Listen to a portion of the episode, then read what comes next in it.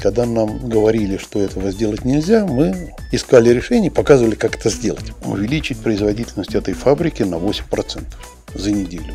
Шутка ли? Трис – это, в общем, не придумка профессора. Первое время мне это все казалось полным шарлатанством. Весь первый год я пытался оттуда удрать. Подавляющему большинству инженеров на серийном производстве просто не нужны инновации. Они им вредны. Они их не понимают, не хотят. Если они предлагают инновации, они получают по голове. Отцы наши так делали, деды наши так делали. И мы будем так делать, потому что нас так научили.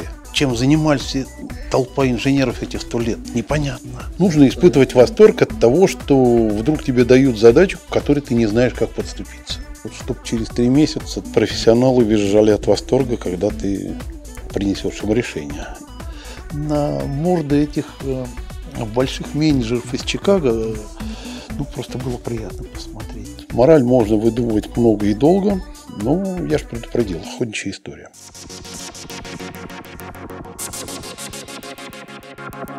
Добрый день, друзья! Приветствуем на канале Тризификации, канале, посвященном популяризации и продвижению ТРИЗ. Меня зовут Евгений Кустов, и сегодня мы в гостях у мастера ТРИЗ а, Юрия Лебедева. Юрий Валентинович, добрый день. Добрый день, Женя. О чем бы хотелось поговорить? У вас большой, ну как бы значительный опыт в ТРИЗ, и хотелось бы обсудить в общих чертах вот какие-то проекты, которые удалось реализовать и с которыми сейчас работаете. Но более всего мне интересно, наверное, применение инструментов ТРИС в агропроме, агропромышленном комплексе, в сельском хозяйстве, то, с чем вы ну, там, последние несколько лет, наверное, работали.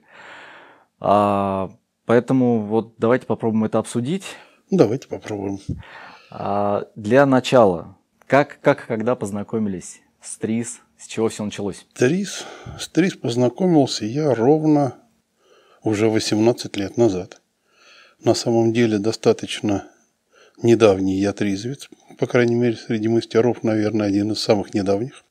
Как раз 4 января 2004 э, года я вышел на работу в алгоритм Gen 3. До того четверть века я работал технологом разных производств. Так вышло, что то, что сейчас это называлось бы R&D, стартапы и так далее. В серийном производстве практически не работал, но за счет этого мне было достаточно легко вписаться э, в тематику ТРИС, в подходы ТРИС. Ну, я, в общем, вписался достаточно успешно, я считаю. Если говорить про агропром, то э, нужно сказать, что это эпизод моей жизни в Тризовской. Три года он продолжался, он уже закончился около года назад. Возвращаться я туда не собираюсь, хотя это был, конечно, очень интересный опыт, э, потому что ТРИС в сельском хозяйстве практически не работал до того. Может быть, кто-то где-то еще и был, но мы не знаем других команд, кроме той, которую нам удалось собрать э, в Усть-Лабинске, это Краснодарский край. Ну, вот там мы и поработали. Сейчас мы к этому подойдем. А вот смотрите, э, Gen 3. То есть вы пришли, по сути, как, как я понял, ну, в Gen 3 без опыта уже работы, э, то есть еще без опыта работы с, в TRIS проектах, с опытом работы э, технологом. А со самой методологией-то вы где столкнулись и как? Так вот, там и столкнулся. То есть На вас взяли деле... без знаний, по сути, ТРИС? Да, да абсолютно. Угу. Gen 3 э, всегда набирала себе людей ну, с улицы. Ну, там был какой-какой отбор. В какой-то момент я понял, что мне надоело работать э, заводским технологом. Э, работа, надо сказать, э, совершенно сумасшедшая, не очень благодарная. Э, я начал от этого уставать и начал думать, как бы поменять профессию. Потому что, опять-таки, так сложилось, что я профессию менял, ну, наверное, каждый раз, э, каждый лет 7-8, э, не реже. Первоначальное мое образование – это физик, больше того, физик-теоретик. 10 лет проработал в микроэлектронике. Конец 90-х, начало нулевых – я проработал технологом пищевого производства. Такой скачок. Ну, в 90-е годы в моем поколении такой скачок никого не удивлял. Ну, тем не менее, и там, и там, в общем-то, я определенных успехов добился, но мне надоело работать на заводах. А тут Стас Колчанов, наверное, известный, он как раз набирал новую команду. Gen тогда, алгоритм тогда расширялся очень сильно, очень активно. Прошли курс обучения, ну, буквально курс обучения молодого бойца, 40 часов от Александра Любомирского, и сразу в проекты. Мне, правда, еще повезло, я считаю, я попал в отдел к Сергею Логвинову. Э, он мой учитель, в общем-то, в ТРИС, э, хотя лекции он мне почти не читал. Но работать э, с этой методикой научил меня он. Ну, вот так. Ну, а дальше часов, и пошло. 40 часов там, ну, какие-то базовые вещи, по сути, да? Да, ну, это ровно неделя. Угу. Правда, очень интенсивная. Ну, и если кто слушал Любомирского, знают, что неделя Любомирского – это очень серьезно. Но регулярное систематическое мое образование в ТРИС вот только эти 40 часов. Потом, естественно, были курсы внутри алгоритма, они так устраивались постоянно, периодически.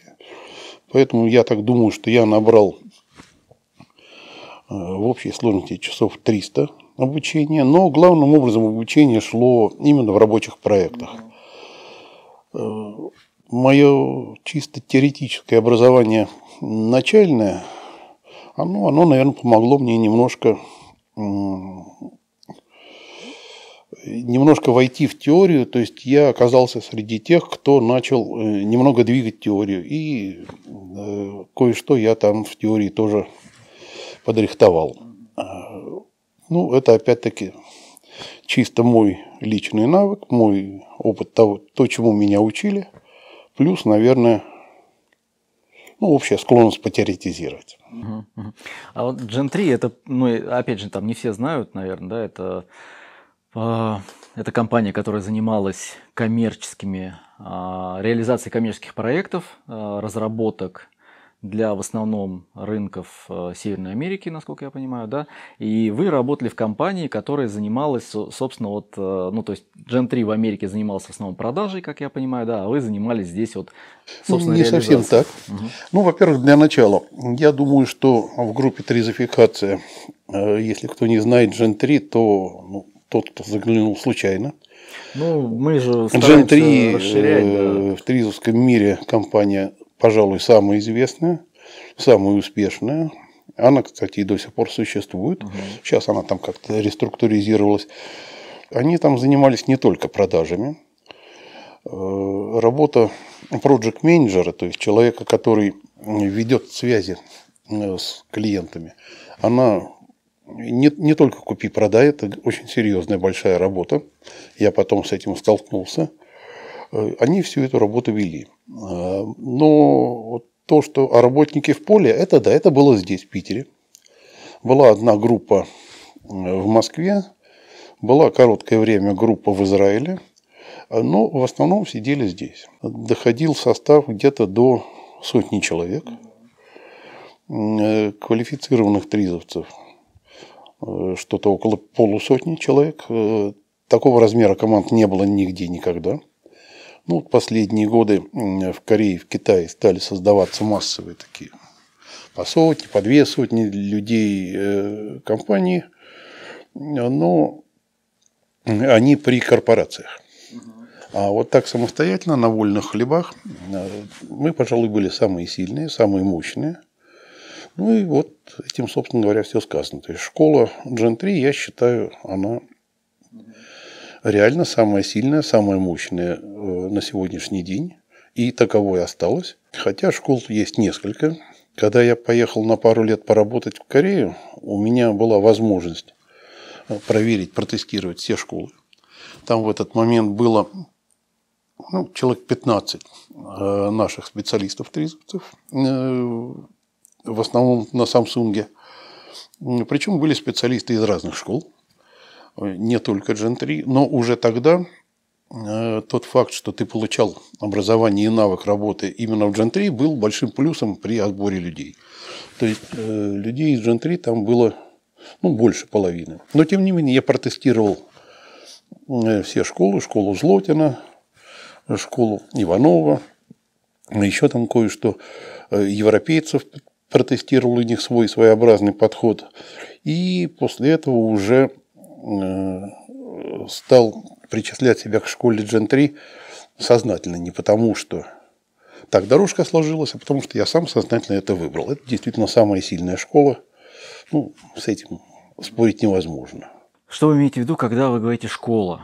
Вот э, поясню. Мы понимаем, что ТРИС, она ну, там, большая, сложная, она развивалась э, в разные годы, и там то, что было условно там, 60-х, 70-х, сейчас э, там оно сильно проапгрейдилось, да, обновилось.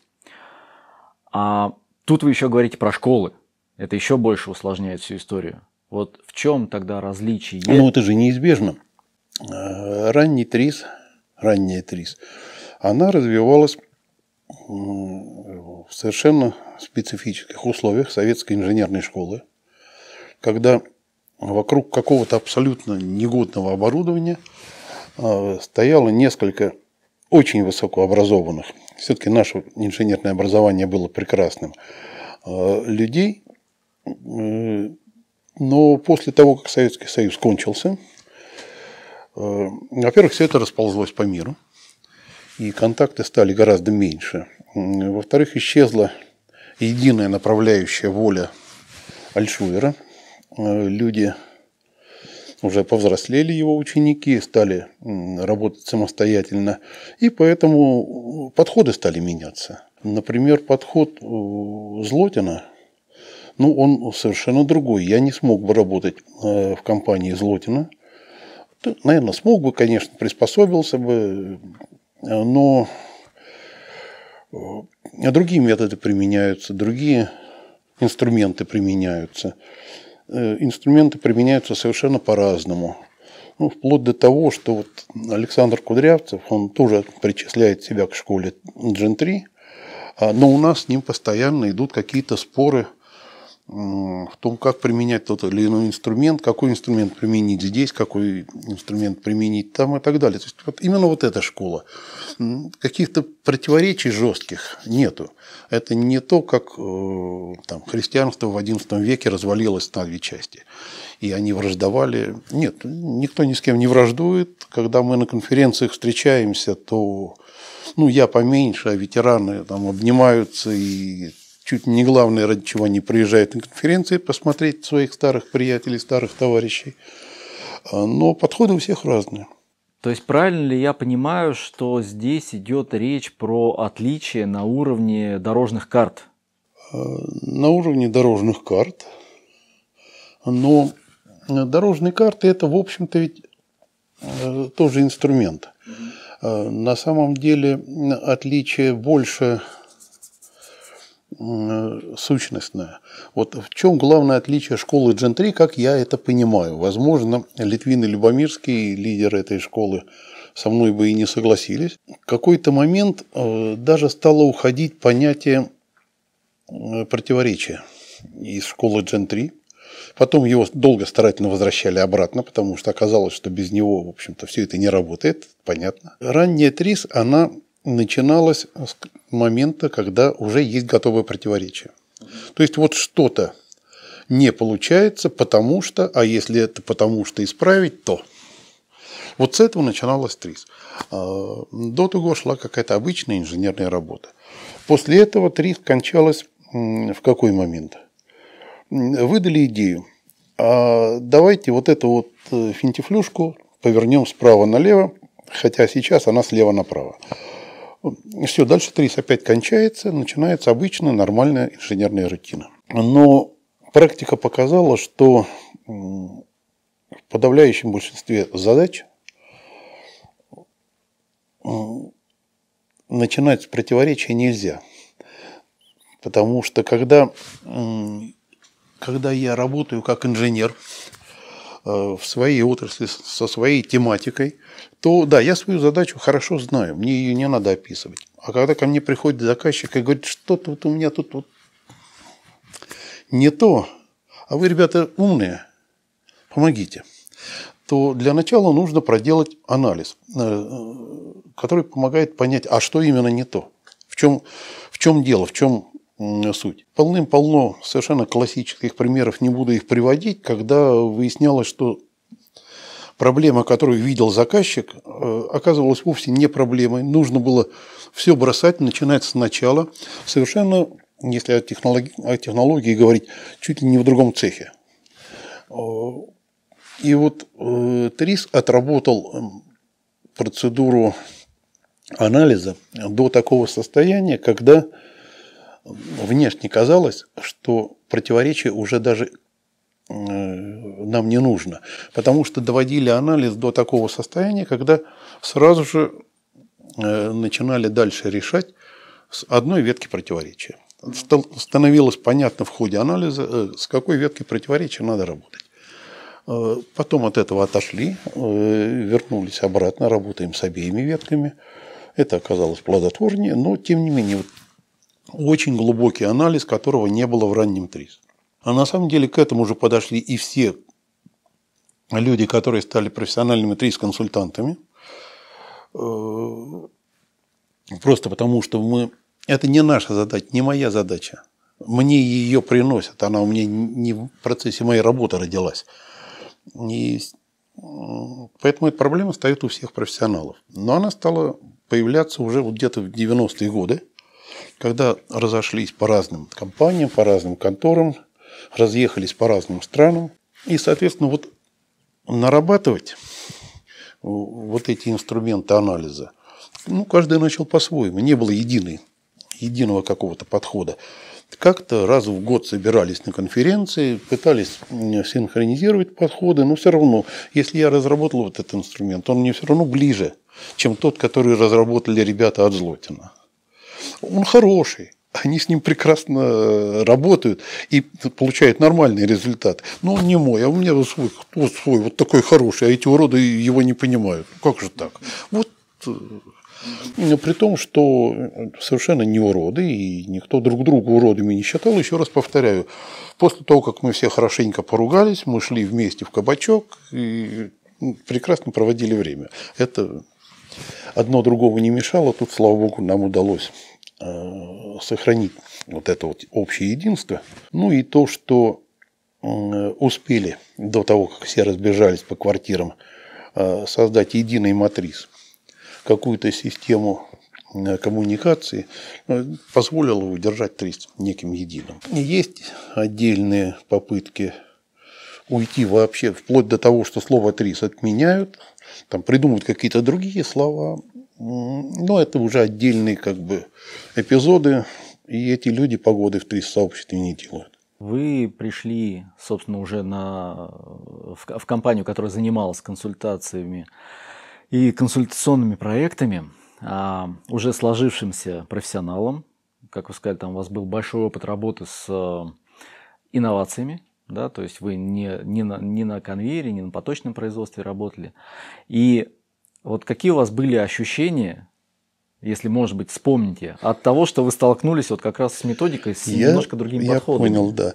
Я пришел не просто сложившимся профессионалом, а, в общем, достаточно успешным.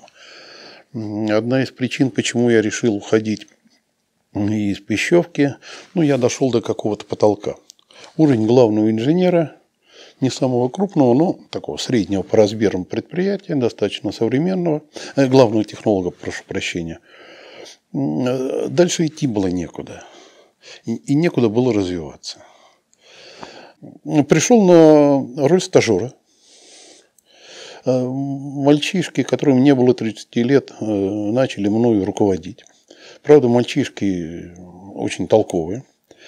Один из моих один из этих мальчишек нынче работает президентом Матрис, Олег Фигинсон. Он был не первым, он был вторым моим ГИПом во втором моем проекте. Э, начальником отдела был такого же возраста примерно мальчишка Илья Ильин. Ну, это было интересно. Я к тому времени уже начал привыкать к тому, что у меня все чаще появлялись руководители младше меня. Ну, нормально. Я к этому спокойно отнесся, а, но первое время мне это все казалось полным шарлатанством. Весь первый год я пытался оттуда удрать. Ну, вот спасибо Олегу Фигенсону и Сергею Логвину, они меня буквально не отпустили. Вот схватили за руки, сказали, вот еще вот проект доделай и уходи. Потому что меня весь первый год звали обратно. Ну, я действительно, наверное, был неплохим технологом, э, не серийным, да, рндшным, но в 90-е годы, э, в нулевые годы такие были уже как раз нужны. Ощущения были очень странные. Я периодически пытался удрать, но, во-первых, сама атмосфера в компании была настолько роскошной, что было бы жалко это все бросать. А во-вторых, возможность каждые три месяца ну, фактически менять профессию. Это, это тоже большая редкость. И причем никогда не было заранее известно, в какую отрасль тебя макнет тот же Литвин головой и скажет, вот, чтобы через три месяца профессионалы визжали от восторга, когда ты принесешь им решение. И профессионалы такие визжали, да. Не только у меня, у всех. Когда Литвин хвастается, что не было неудачных проектов, ну, он почти не привирает. Немножко привирает, конечно, но почти не привирает. Практически всегда удавалось находить решения, может быть, не очень, не всегда эффективные, но всегда эффектные. Или наоборот, не всегда эффектные, но эффективные. Бывало и, и так. Но так, чтобы мы приходили и говорили, не смогла, такого практически никогда не было. Ну, а с точки зрения вот э, вашего восприятия вот именно методик, ну, самой методологии и вот инструментов, которые внутри применялись, вот вам как и сложившемуся технологу? Вот. Очень часто мне приходилось э, кричать фразы типа «да я же всегда это знал». Ну, просто я не знал, что это так называется. У меня не было это все структурировано, меня этому не учили. Но, скажем, тот же анализ процессов, функциональный анализ процессов или потоковый анализ, это то, чем любой профессиональный технолог на профессиональной основе занимается каждый день 8 часов 5 дней в неделю. Ну, с другой стороны, когда мне показали, как можно это сделать по-другому, выяснилось, что оказывается, да, по-другому можно делать не всегда, но очень часто эффективнее. Я вот когда сейчас время от времени учу молодых, я им говорю, что ТРИС – это, в общем, не придумка профессора. А, это систематизация и обобщение многовекового, на самом деле, инженерного опыта. А я как раз был вот тем самым инженером, ну, пусть не, не многовековым, но четвертьвековым опытом. Поэтому мне все это как-то вот легло на меня очень хорошо. Другим бывало тяжелее. А, те, кто приходили, ну, чуть ли не с институтской скамьи, или те, кто поработал недолго и в серийном производстве. Там совершенно другие подходы, естественно. Им бывало тяжело. Но, в общем, это настолько безумно интересно, что ну, может быть, каждый четвертый из тех, кого набирали, уходил в результате. Не больше. И то многие уходили не потому, что им это не понравилось, а потому, что они не понравились компании. Ну, я понравился, соответственно. Ну, здесь еще, наверное, склад характера должен соответствовать. То есть да, вы, вы же до этого, собственно, сказали, что вам нравилось работать именно с... Нужно испытывать восторг от того, что вдруг тебе дают задачу, к которой ты не знаешь, как подступиться. Один из тоже наших хороших товарищей, э, Петя Ягоянц, э, но он пришел в 30 чуть-чуть пораньше меня на пару лет, до сих пор работает в алгоритме. Это была просто желез, железная классика. Пете дают задачу, он первые три дня бегает, кричит, что что тут вообще можно сделать э, системе или там технологии сто лет как, там все вылезано, потом задумывается, потом на неделю затихает за своим компьютером, через неделю начинает вываливать идеи. А где, чем занимались толпа инженеров этих сто лет, непонятно. Причем Петя, да, он классный инженер, отличная голова и отличное образование, военмех, по-моему. А, но он, естественно, тоже попадал в отрасли, о которых раньше даже иногда не слышал. Мне, например, доводилось э, прийти на картонажную фабрику и через неделю работы там э, увеличить производительность этой фабрики на 8% за неделю. Шутка ли? Э, если перейти к сельскому хозяйству, ну, давайте начнем с охотничьей истории, как мы гоняли по Кубани скворцов. В общем, я ее нечаянно опубликовал, поэтому она какой-то резонанс имела. История любопытная. Ситуация следующая. Молочно-товарная ферма. Одна из лучших в стране. То есть, объективно, одна из лучших. Крупная ферма. Ну, скажем так, главный параметр любой молочной фермы – это удой из коровы. Удой из коровы на этой ферме по-моему, 11,5 тысяч килограмм в год. Это очень много. Я думаю, что ну, 2-3 десятка ферм в Европе на этом уровне работают. Но две из них – это в нашем агрохолдинге. Э, ну, естественно, проблем-то море. Одна из проблем – скворцы. Скворцы – птичка перелетная.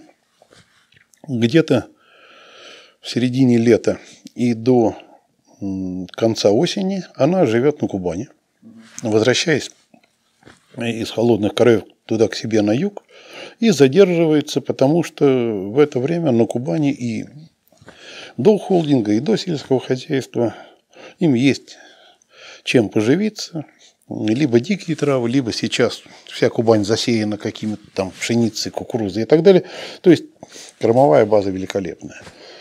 А, но тут прямо на пути их перелета построили ферму, кормовые столы, то есть огромные открытые фермы. На Кубани все фермы открытые, молочные.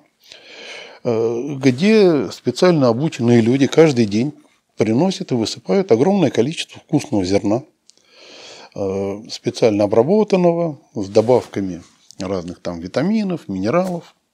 То есть скворцам раздолье. Э, скворцы кучкуются около этих ферм, и так шутка шуткой, ну, до 5% всего комбикорма съедают скворцы. Ну, мы-то его ведь, в общем-то, не для скворцов приготовили, нам его жалко. Э, задача. Как их от этого дела отводить? Ну, ну, как их можно от этого дела отводить, если им там хорошо? Понятно, что самый простой, самый надежный способ – это мужик с дробовиком, и, в общем, за неделю он их отваживает. Тем более, что если их отводить от фермы, то они не голодают, вокруг убранные поля, где можно зернышки поклевать, но тут-то вот прямо, ох. Ну, поэтому все это было очень хорошо, пока не начались новые времена. Скворец тоже человек, толерантность и вся остальная ерунда. Э, нельзя стало скворцов стрелять, по крайней мере, неприлично. Э, другое решение тоже совершенно очевидное. Это отпугиватель птиц, как на аэродромах. Но ровно та же история. Птицы, они ну, от аэродрома их отпугнуло, ну, им там на аэродроме делать-то нечего. А тот их отпугнул от очень вкусной кормушки. Но они не совсем идиоты. Они ястреба боятся не потому, что он кричит неприятным голосом, а потому, что он их ест. А тут кричит, но не ест. Ну, через неделю нужно новый звук какой-то. В общем, пытались, очень плохо работает. И во время одного из обучений там, на агрохолдинге девочка такая очень бойкая, очень острая на язык и толковая. Главный зоотехник этой самой фермы, на самом деле, так на секундочку, э, принесла в качестве учебной эту задачу – Типа, ну вот, ребята, я в вас поверю, если вы мне эту задачу решите. Ну, пришлось ее успокоить, что эту задачу решишь ты, голубушка, а мы тебя только научим, как это делать. Да, и она ее решила. Немножечко мы ей подсказали. Стандартный прием, если говорить тризовским языком, ИКР. Э, система сама. То есть скворец должен сам себя отпугивать. Э, опять-таки, первое решение – поставить на крыше селки. Ну, скворец попадается в селки, и там дурным голосом весь день вопит, типа, ой, мне плохо. И все скворцы вроде как разбегаются, но на этой ферме, во-первых, жить плохо. Там же люди работают. И этот орет дурным голосом, причем их десятка-два попало. То есть плохо. Опять же, негуманно. К вечеру половина из них просто помирает. Э, нехорошо. Э, ну и не факт, что коровам от этого хорошо. Современное сельское хозяйство – это, ну, это отрасль промышленности. Все, наверное, слышали, что там корову музыку Баха включают. А тут вместо музыки Баха включали панические вопли скворца. Вот. Поэтому решение не очень хорошее, стали думать дальше.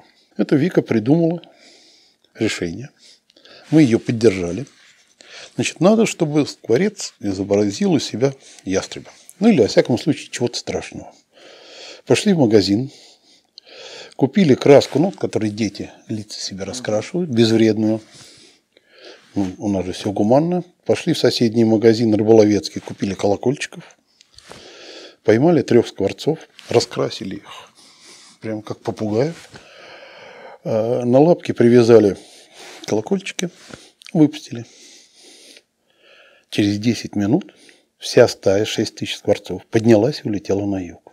Естественно, вся ферма построилась колонна по два. Ферма малолюдная, всего по два. С барабанным боем пошли сдаваться в ТРИС. Теперь мы в вас верим. Дошли до ворот фермы. В воротах фермы стоит э, орнитолог местный. Ну что, улетели наконец ваши скворцы? А то я и смотрю, везде улетели, а у вас улетели дня три назад, а у вас тут до сих пор сидели. Мораль можно выдумывать много и долго, но я же предупредил, охотничья история. Тем не менее, после этого с молочных ферм к нам специалисты пошли учиться массово, потому что им просто как минимум понравилось, ну и кроме того, как ни крути, а скворцы улетели через 10 минут после того, как с ними эту штуку проделали. Теперь, если говорить дальше о сельском хозяйстве, то на серьезный тон немножко перейти. Чем отличается э, сельское хозяйство от промышленности, э, как отрасль производства, как отрасль человеческой деятельности? Собственно, двумя важными вещами. Первое – это ну, я это сформулировал не очень хорошо, но ТРИС позволяет себе с терминологией вольно обращаться, нарушение законов сохранения. То есть с точки зрения физики, химии, законы сохранения никуда не деться, они работают. Но если мы на завод привезли там, тонну металла, то мы с точностью, с любой заданной нам э, точностью знаем, куда эта тонна разошлась. Сколько-то вот ушло в изделие, сколько-то в стружку, сколько-то растащили, сколько-то потеряли. Все до грамма можем. И так про, абсолютно про все. Э, в сельском хозяйстве мы берем зернышко, и через некоторое время, через производственный цикл, вместо зернышка получаем 40 зернышек. Вот в этом смысле закон сохранения не работает. Или там, скажем, взяли 50 килограммов сена, а взамен получили 30 килограммов молока. Ну, вот как-то вот так. Поэтому, в частности, напрямую функциональный анализ, один из самых мощных инструментов, работает плохо. Очень трудно параметризовать.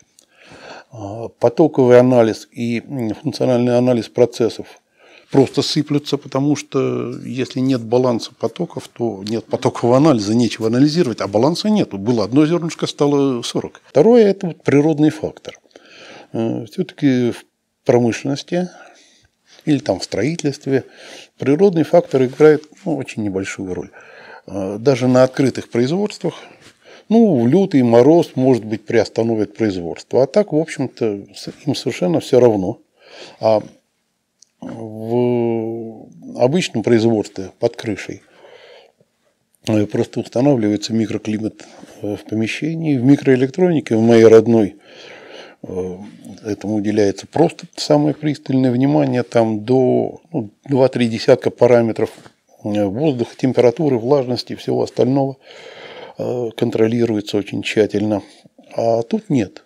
Поэтому, скажем, получается так, что одно и то же поле сегодня выдаст тебе 60 центнеров с гектара, а на будущий год 80 или 90.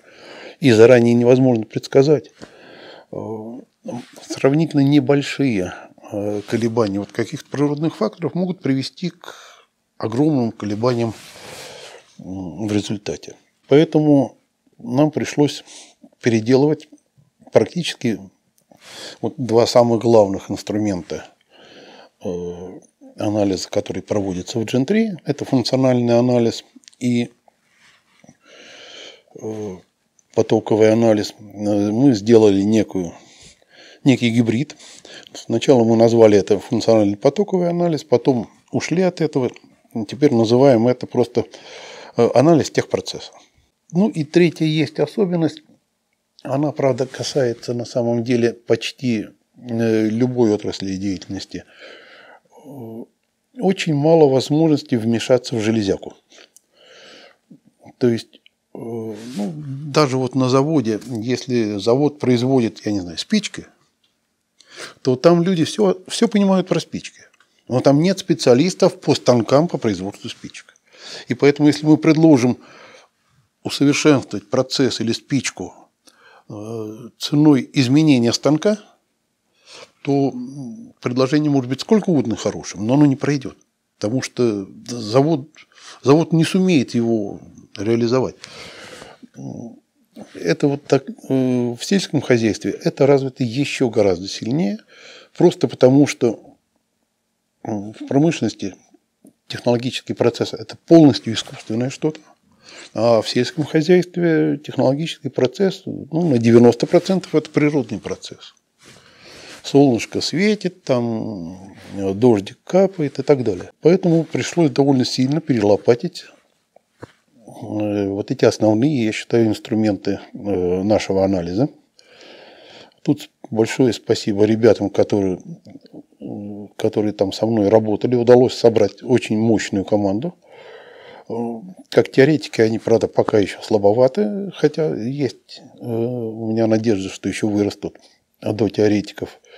Но как практика, то есть все вот эти мои гениальные идеи, как надо переделать анализ, они легли на них, и они их переделывали. Они проводили анализ так, как я их учил, как я им подсказывал, когда я потом пытался советоваться с другими мастерами более опытными, то они размахивали на меня руками, кричали, что так нельзя, да что ты делаешь и так далее, но оно работает. То есть нам удалось это сделать достаточно хорошо. Ну и еще одна особенность заключается в том, что в сельском хозяйстве довольно ограниченный набор ну, изделий. Большая часть работы тризовца в ну, вообще любых инноваций в промышленности, это сделать вот эту вот коробочку чем-то лучше по какому-то параметру. А в сельском хозяйстве это, во-первых, не нужно, во-вторых, практически невозможно. Пшеница должна остаться пшеницей. Все эти генетические игрушки, ну, это маленькая-маленькая часть. Поэтому с точки зрения изделия, а не процесса, вся наша работа сводилась к тому, чтобы предложить какое-то новое изделие. Ну, условно говоря, давайте выращивать не сою, а рапс. Или там давайте мы будем выращивать пшеницу не таких сортов, а таких сортов. Это максимум, что можно сделать с изделиями. Вторая часть работы АПК – это П, то есть переработка, промышленность. В холдинге промышленность развита. Сегодня вообще любое маломальски развитое сельскохозяйственное производство, сельскохозяйственный холдинг э, обрастает своей переработкой. Ну, понятно, мука стоит полтора раза дороже, чем зерно, хлеб стоит два раза дороже, чем мука, и выгоднее делать хлеб, а не зерно. Да, там нормальная промышленность. Казалось бы, вроде бы нет никаких особ... серьезных особенностей, но одна есть. С ней я был знаком еще раньше. А, это общая особенность пищевой промышленности. Абсолютно нестабильное сырье. То есть, опять-таки, если на завод приехало там 100 чушек какого-то металла, то они все более-менее одинаковые. Там допуски есть всегда какие-то, но они мизерные. И больше того, если из допусков, там, из ГОСТа, из ТУ эта чушка выпала, то ее бракуют. Здесь нам нужно сделать, ну, ну я не знаю, там, сахар из любой сахарной свеклы, из любого бурачка сахарной свеклы, каким бы он ни вырос. Свинину нужно сделать из любой свиньи, как, они все разные. С точки зрения свиней они отличаются друг от друга не меньше, чем мы с вами, вот, э, все, кто здесь находится, это же понятно. А свинина должна быть абсолютно стандартная, стабильная и так далее. То есть это вот особенность пищевой промышленности. Ну, тут на самом деле чисто количественные отличия, потому что допуски всегда есть какие-то отклонения в любом сырье, просто они огромные в сельском хозяйстве. Э, ну вот примерно так. Примерно такие теоретические изыски приходилось применять. Ну, это, это что касается теории. У вас был, вот с точки зрения, как вы говорите, работы с потоками, у вас был очень интересный кейс, когда вы а, работали, насколько помню, со свеклой. У вас там была проблема с, то, с тем, что из там условно 10 а, грузовиков с продуктом приходящим, один продукт выбрасывался, потому что это была земля. Ну, это одна из проблем была, да. Она на самом деле осталась, она никуда не делась. Э, ну, что мы тогда сделали? Спасибо Алексею Фоменко. Он на тот момент был, э, он, собственно, создавал этот отдел. Он меня туда позвал, и он там первых тамошних ребят находил. И именно он э, предложил просмотреть всю цепочку от семечка, а на самом деле даже не от семечка, как выяснилось, а от крупинки удобрения, до мешка с белым сахаром. Самое главное, что мы там сделали, это мы стыковали поле и завод, потому что ну, не было абсолютно никакой между ними, э, никакого взаимодействия не было. Растеневоды вырастили свеклу, нате вам, дальше крутитесь сами. Э, завод получил свеклу, какая есть, такой работает. Э, мы их связали, мы состыковали, мы показали растеневодам, какие проблемы возникают у завода. Мы показали заводу, какие проблемы возникают у растеневодов в связи с их претензиями. И мы в результате довольно сильно подработали и техпроцесс выращивания свеклы, и тех, первую часть техпроцесса на заводе, когда она еще свекла. Это довольно большая и важная часть процесса, и там большие потери. А что касается да, этих 11 грузовиков – ну, просто свекла – это корнеплод. Все, наверное, видели, сахарную свеклу видели не все, но обычную свеклу, да, картошку копали все. Сколько там на ней земли. И когда посчитали, то выяснилось, что где-то 8% того, что мы вывозим с поля, это не свекла, а это вот земля, там все эти растительные остатки и так далее. Их на заводе отмывают старательно, отделяют от свекла. Дальше в работу идет почти исключительно свекла, э, чистая, вымытая и так далее. Но это означает, что мы каждый год э, с каждого гектара вывозим сколько? 5 тонн земли. Вот нормальной, хорошей черной земли, а ведь это интенсивное производство. Это раньше в старом сельском хозяйстве урожайности были такие, ну, вся интенсивность сельского хозяйства была такой, что земля успевала восстановиться. А сейчас, ну, ну, 5 тонн почвы с гектара – это очень много же. И мы его каждый год вывозим и выкидываем, да еще и ее нужно дальше на заводе старательно отделить, с помощью сложного, очень сложного процесса. Потом ее нужно вывести. В условиях недостатка земли э, на Кубани несколько сотен гектаров около каждого сахарного завода заняты вот этими отвалами. Угу. А они не идут? Э... Нет, там уже на них ничего не сделать, потому что туда же на эти же отвалы идут и другие остатки э, работы сахарного завода, которые ну, там уже ничего не растет, все, мертвое поле. Задачу снизить вывоз земли с поля, собственно, мы ее не решили, мы ее поставили. Э, но дальше, когда мы убедили растениеводов в том, насколько это важно, э, уже они сами нашли способы снизить количество земли, которое то есть улучшить очистку свекла еще ну, в свекольном комбайне.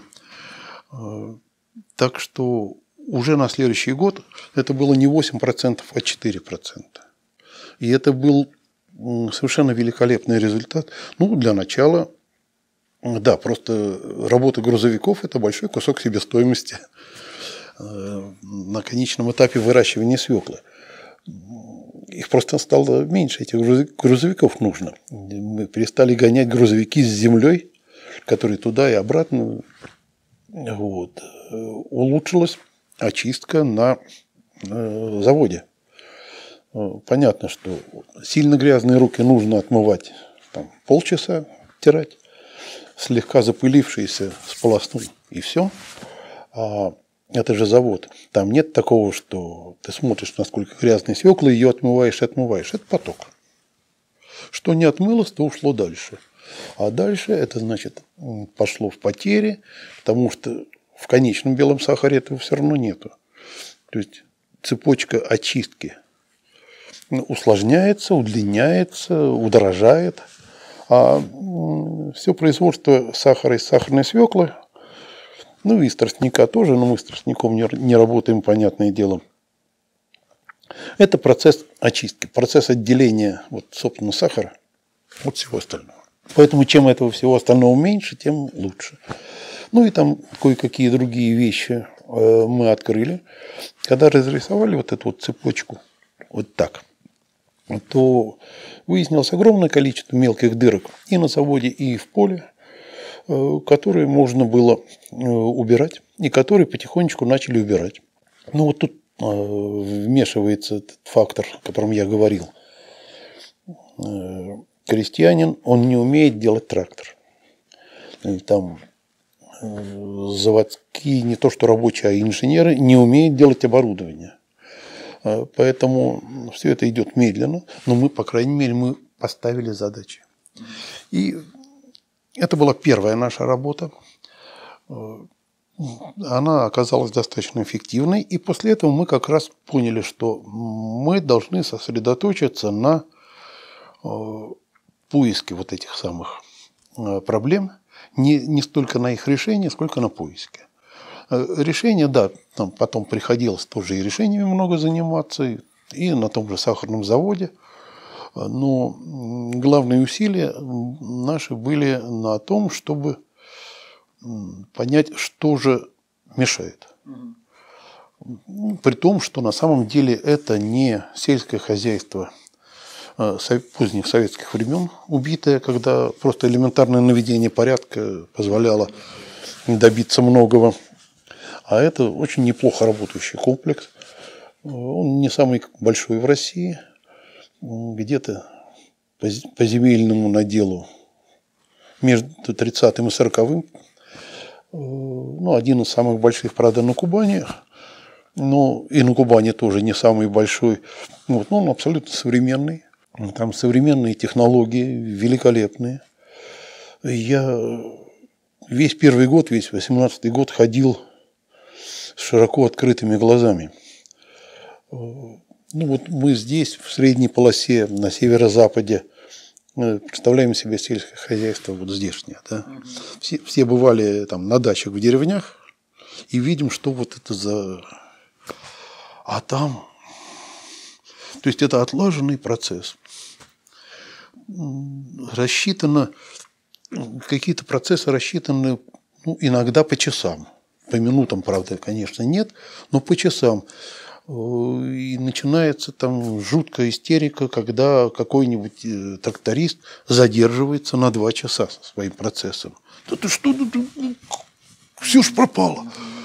А, а если залезть в кабину современного трактора, то это, ребята, это как кабина в общем, современного авиационного авиалайнера. Это просто какие-то космические технологии. И причем они сейчас стремительно растут. В результате мы, естественно, э, оказались как бы в роли стратегов. Мы разрабатывали э, стратегические направления развития того или иного э, предприятия холдинга и предлагали в меньшей степени решения, в большей степени именно направления, куда двигаться, что нужно делать. Ну да, когда нам говорили, что этого сделать нельзя, мы искали решение, показывали, как это сделать. Потому что, как правило, все можно сделать, если хорошо поставить задачу. Ну, мы в основном хорошо ставили задачу. К сожалению, до сих пор на любом предприятии нашей страны производительность труда очень низкая. А, соответственно, себестоимость достаточно высокая. Наша продукция э, пока до сих пор не очень-то конкурентна. И ну, смотря где, наверное. Когда мы все стонем о том, что вот мы работаем много, мы умные, а зарплаты у нас маленькие, ну, потому что нас пятеро работает там, где в Штатах работает один. И это всегда проблема. Проблему, наоборот, не видно изнутри. Привыкли так. А, отцы наши так делали, деды наши так делали, и мы будем так делать, потому что нас так научили. Особенно это важно для серийного производства. Ведь э, не потому, что какие-то костные, заскорузлые, малограмотные люди. Там нормальные специалисты, которые закончили те же самые институты и иногда на там, большей пятерке, чем я, скажем. Да? Но э, специалистов на серийном производстве – технологическая карта – это священная корова. Шаг вправо, шаг влево – это вообще полный запрет. Нельзя.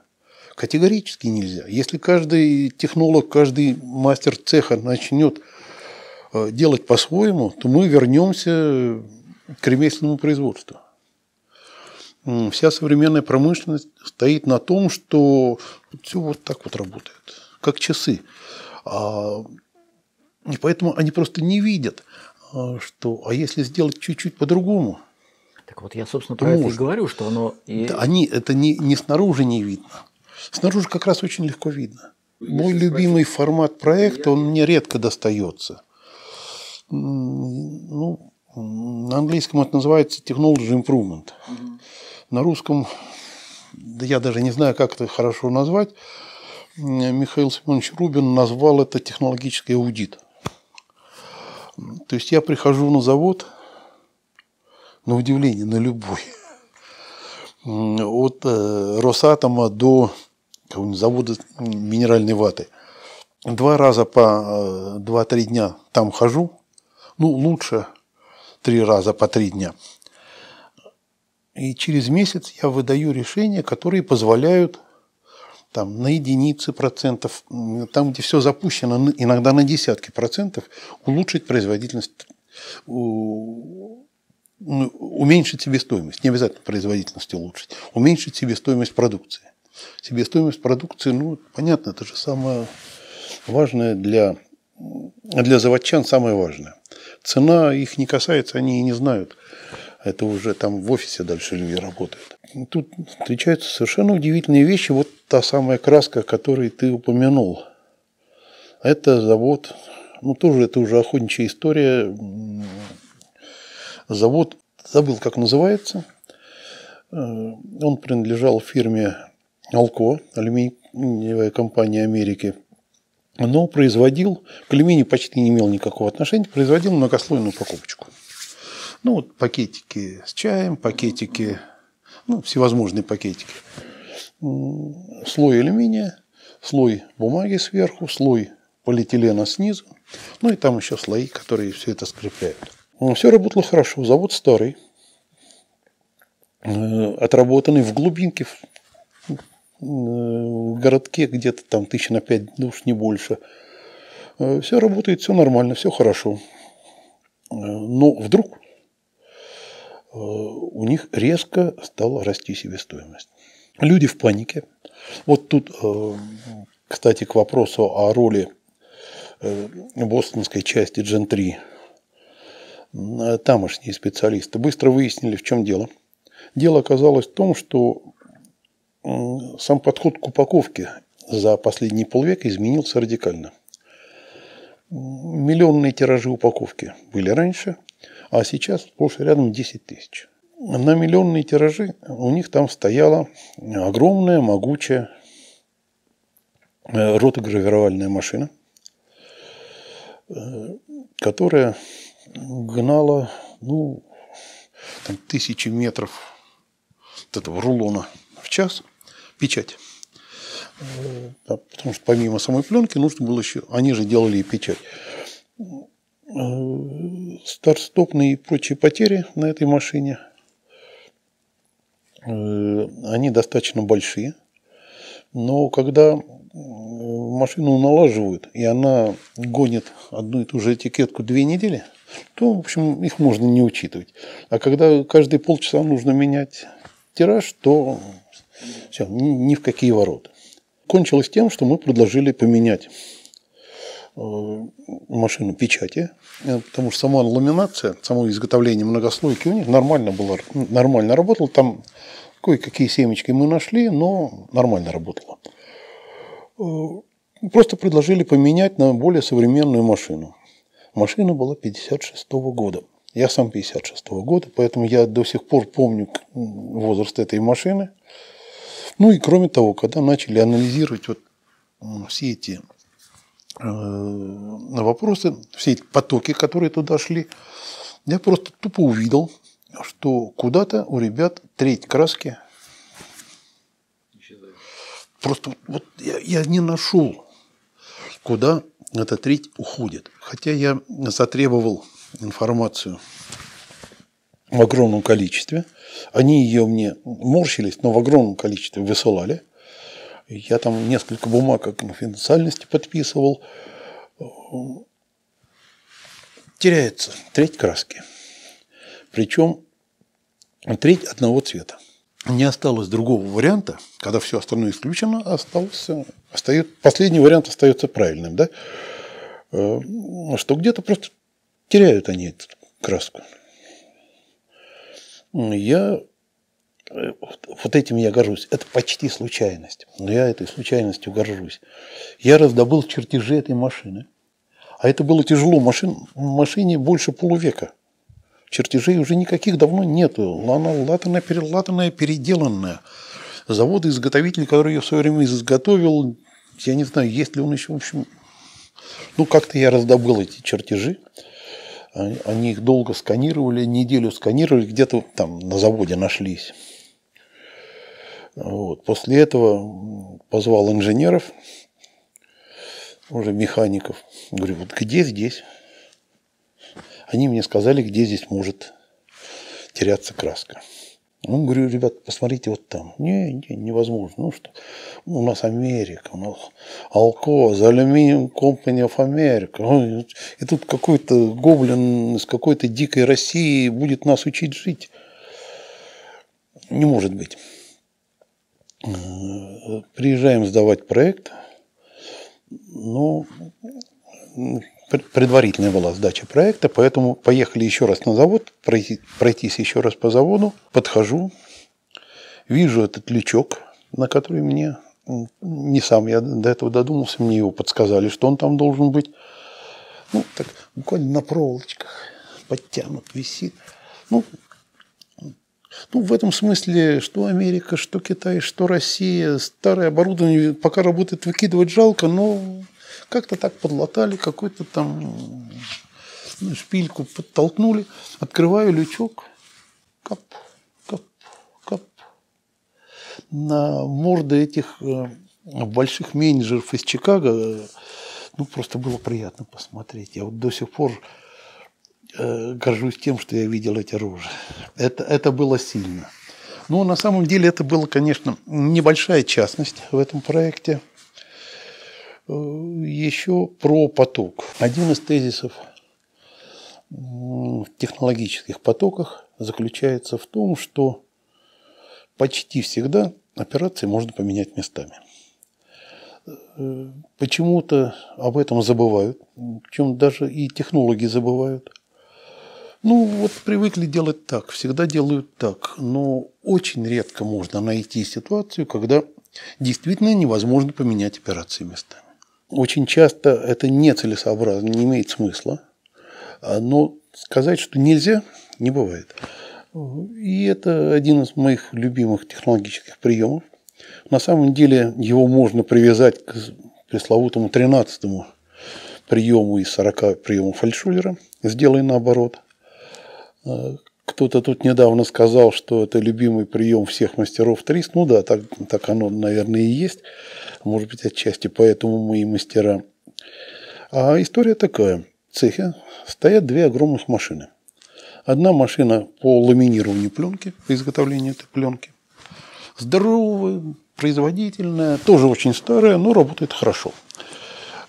Вторая вот эта вот ротогравировальная машина, то есть машина по печати на этикетке.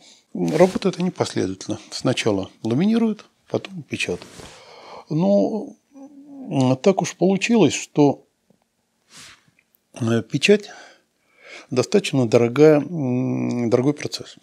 На самом деле, когда э, вот, ламинируешь пленку, то края потом нужно отрезать. Их обрезают. Э, какая-то часть старостопная – ее тоже просто даже не глядя отматывают там метров 200 и выкидывают. Это просто проще, чем разглядывать, что можно выкинуть, что нельзя. А они там, ребята, по-хорошему ленивые в Америке, это их очень важное и ценное достоинство. Они придумывают, как бы не сделать лишнего движения. Обожают это дело. Поэтому просто отматывают и выкидывают. Дешевле.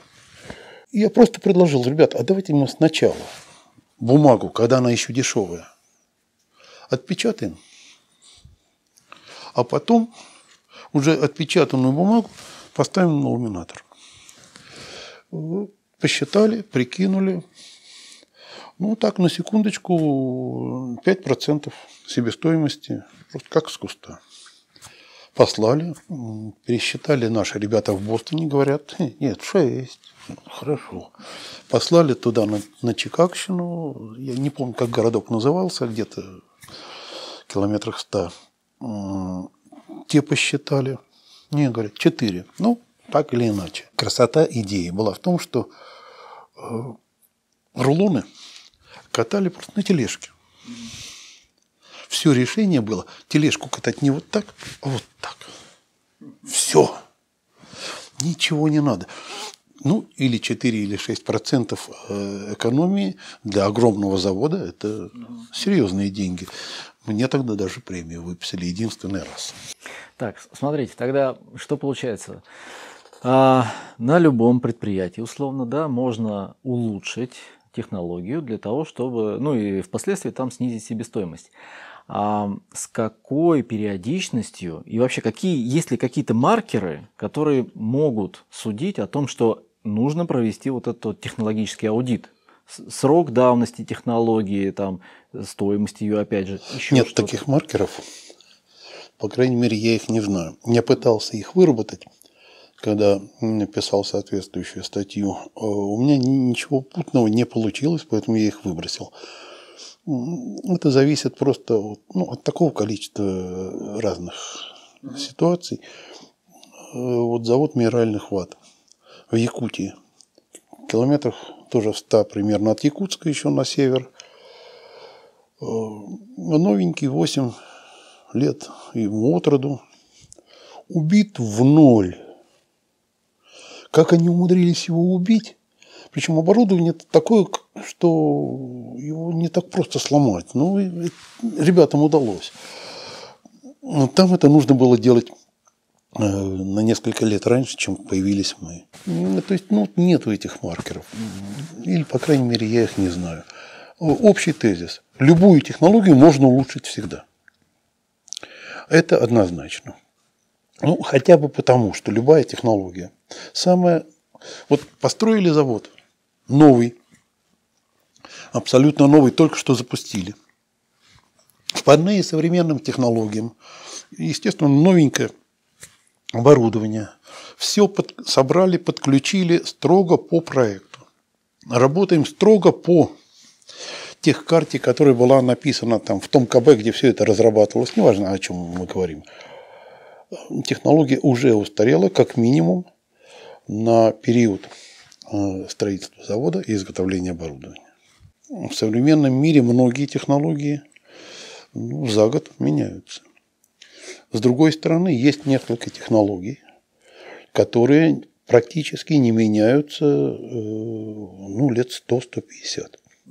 Вот с одной из таких я столкнулся на сахарном заводе. Я до сих пор страдаю, что я не сумел найти решение этой задачи, но технология очистки свеклосахарного сока. Ну, натерли, грубо говоря, натерли свеклу, отжали, так если очень грубо. И дальше этот сок, это черная, противная, горькая масса, потому что в него, кроме, собственно, сахарозы, ушло много чего еще. Надо очищать. Технологию придумал э, русский немец в 802 году, в 801 году. Впервые применил здесь у нас в Калуге. Ну, дальше, как всегда. Э, первые три завода по этой технологии заработали в Германии в 805 году. А у него так осталось на уровне мастерской. Но эта технология очистки полностью работает до сих пор. Причем не на нашем заводе можно было бы сказать, что вот ретрограды какие-то. Во всем мире другой нету. Они есть, но они не конкурентоспособны. Хотя она плохая, у нее масса недостатков, она дорогая, вычищает не больше половины тех загрязнений, которые в этом соке есть. Но другой нет, 200 лет. Или это, я не знаю, доменное производство. Сколько ему лет?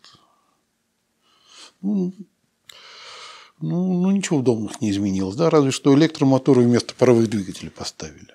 Все. Но таких очень мало. Но говорить, говорить, что вот, ребята, давайте каждый год или там каждый квартал в доменном производстве проводить технологический аудит, ну, нелепо. Потому что новых решений все равно нету. А где-нибудь в микроэлектронике вы что, вы уже год не пересматривали свои технологии? Да вы с ума сошли. У вас был опыт работы в э, Корее Южной? Было дело, да. Да, это, ну так я понимаю, уже, наверное, после Gen 3, да, или там да? как-то. А, почему не остались? Вот мы как-то вскользь обсуждали этот момент. Есть люди, которые долго в Корее проводят да, времени. Ну, Корея такая специальная страна, в которую можно либо влюбиться и пожелать ну, прожить там всю оставшуюся жизнь, либо ну, через два года с громким визгом оттуда удрать. Ну, вот я оказался ну, из вторых. Там было очень хорошо, там было замечательно.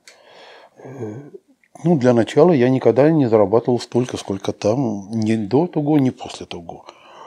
Э, великолепные отношения, отличные, великолепные люди, но, но все настолько чужое. Ну, то есть окружение просто. Да, ну, другая цивилизация, другой мир. Ну, приезжаешь в Европу, приезжаешь даже в Штаты.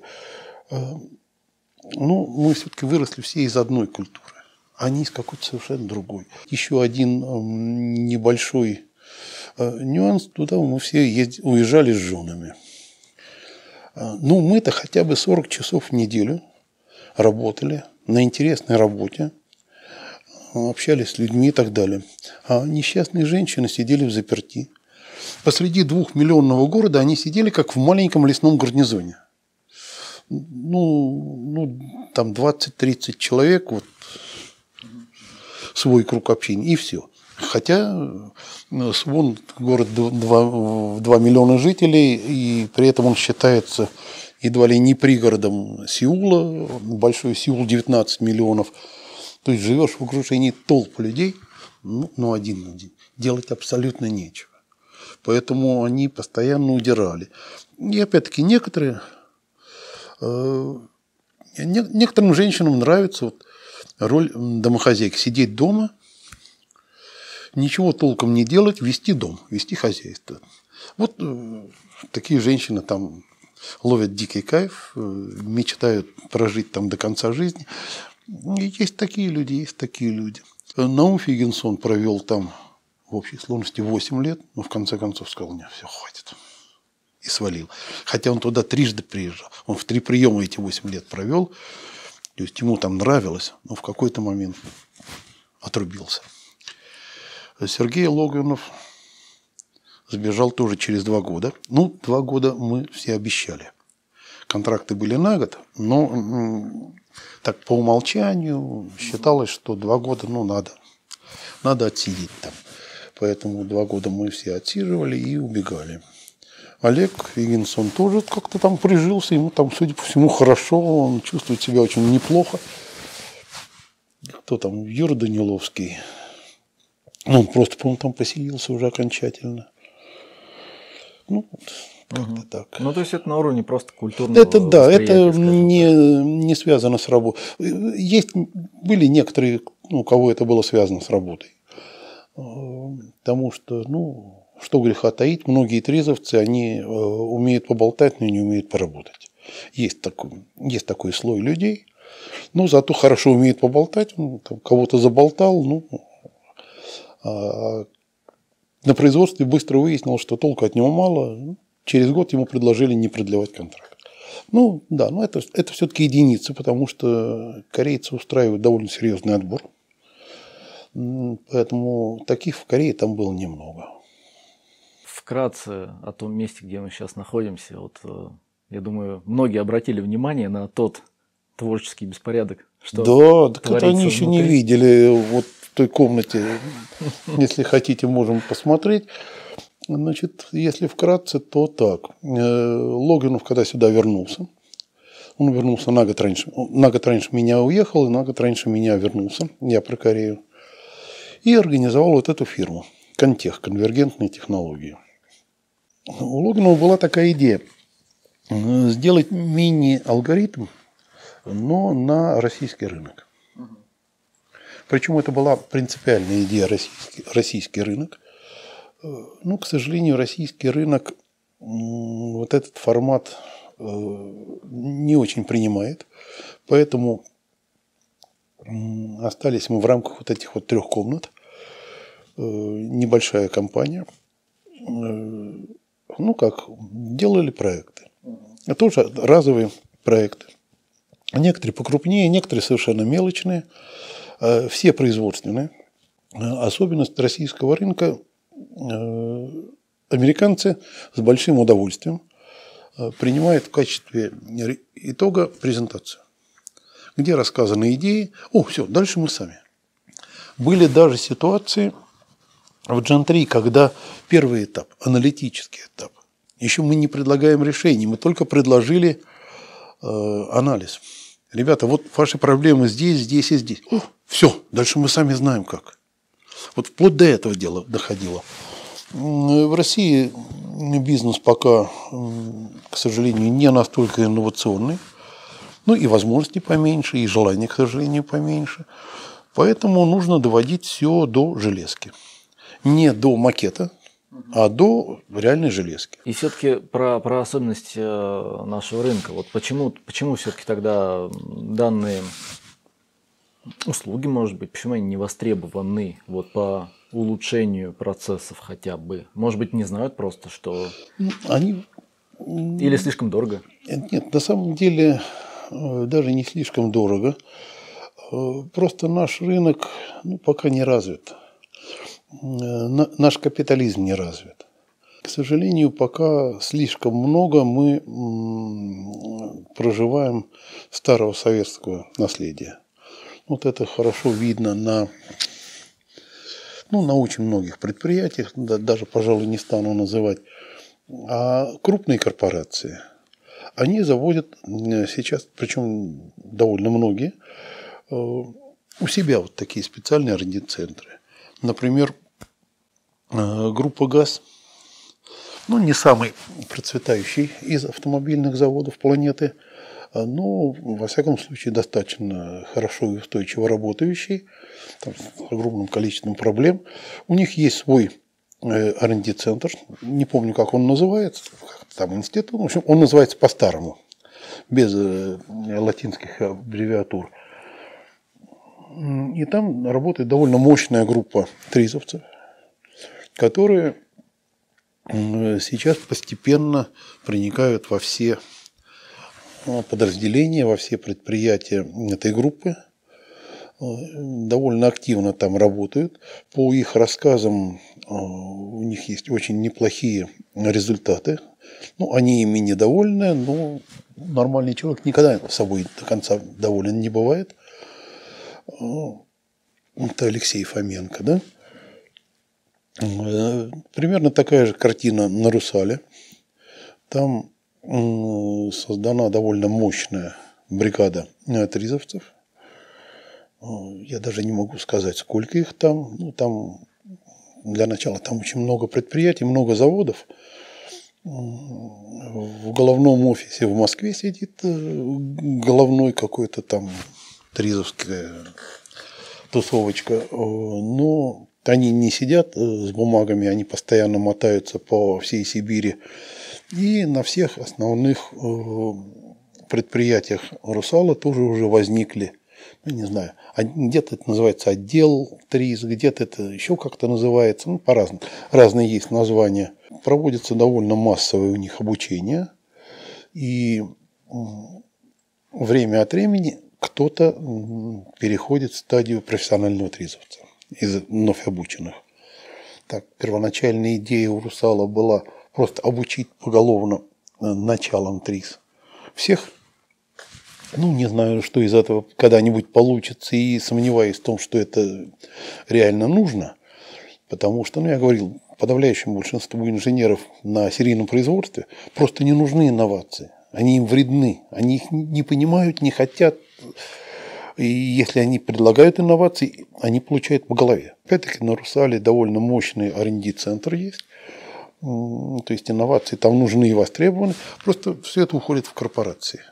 Вот такие маленькие фирмочки самостоятельные инжиниринговые, ну, вот они именно поэтому не востребованы. И следующее, что наша промышленность сегодня э, очень во многом ну, если не считать оборонку и ну, самую тяжелую промышленность, она превратилась в филиалы каких-то иностранных.